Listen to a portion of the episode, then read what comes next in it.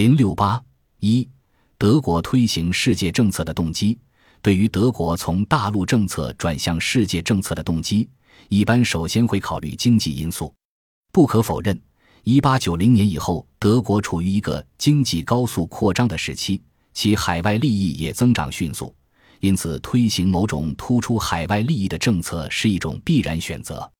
然而，德国的世界政策并不是仅仅追求海外利益的外交政策。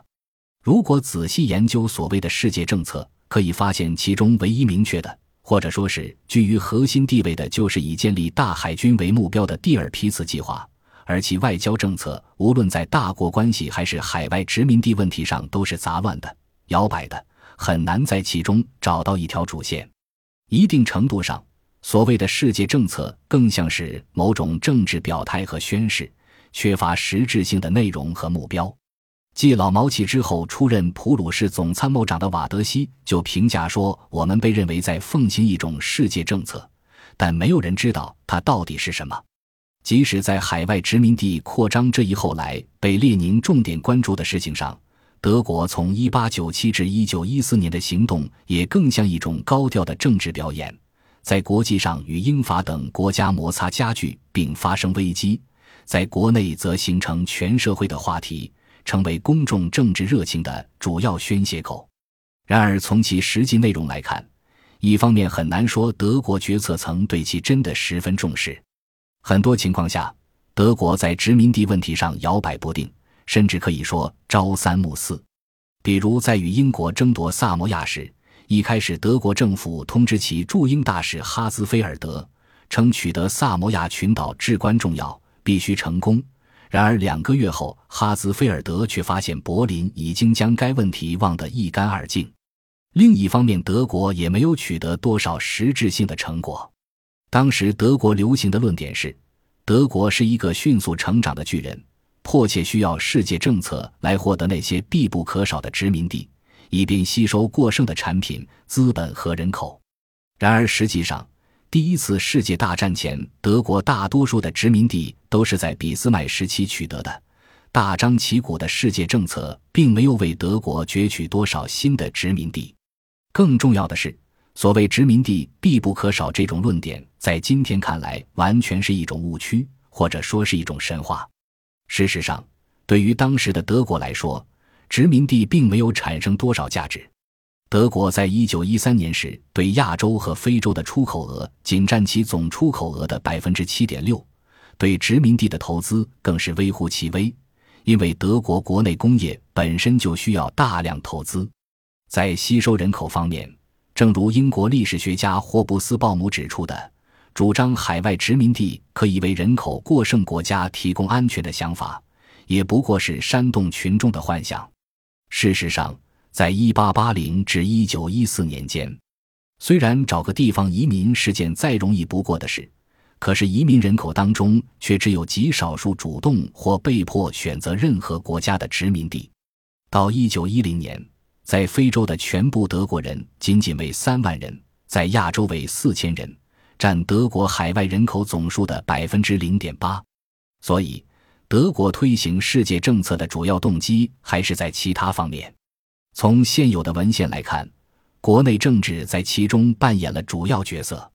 当时，随着经济和工业化的快速发展，德国国内原有的二元矛盾进一步加深。面对这种情况，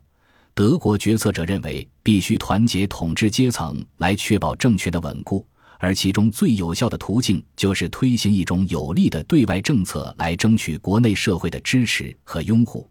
从而压制并最终驯服以社会民主党为代表的左派力量。一八九七年出任普鲁士副首相的米奎尔主管德国的内政，他声称要将国内的注意力引到殖民地问题上来，同时要将外交政策引入帝国国会的辩论，从而用外交上的胜利来弥合国内政治的裂痕，共同对付社会主义运动。同年出任外交国务秘书，并很快担任帝国宰相的比洛也认为，必须通过推行一种有力的外交政策来凝聚国内社会。我将主要的重点放在对外政策上，只有成功的对外政策才能帮助和解、和平、凝聚与统一。同样于1897年出任海军国务秘书的蒂尔皮茨在上任后不久也写道：“只有成功的对外政策，才能实现和解、和平与团结。”需要指出的是，上述三个人都是世界政策时期德国的重要政治人物，其观点具有相当大的代表性。另外，世界政策也有一定对外政策的考虑。在俾斯麦下台后的短短七年时间内，德国在外交上接连受到重挫。尽管德国的决策者仍然故作镇静，但是新路线未能接近英国、法俄结成同盟。克鲁格电报恶化英德关系，则是有目共睹的现实。可以说，德国在欧洲的对外政策已经陷入困境，短时间内很难有大的作为。同时，德国又盼望取得与其实力发展相称的世界地位。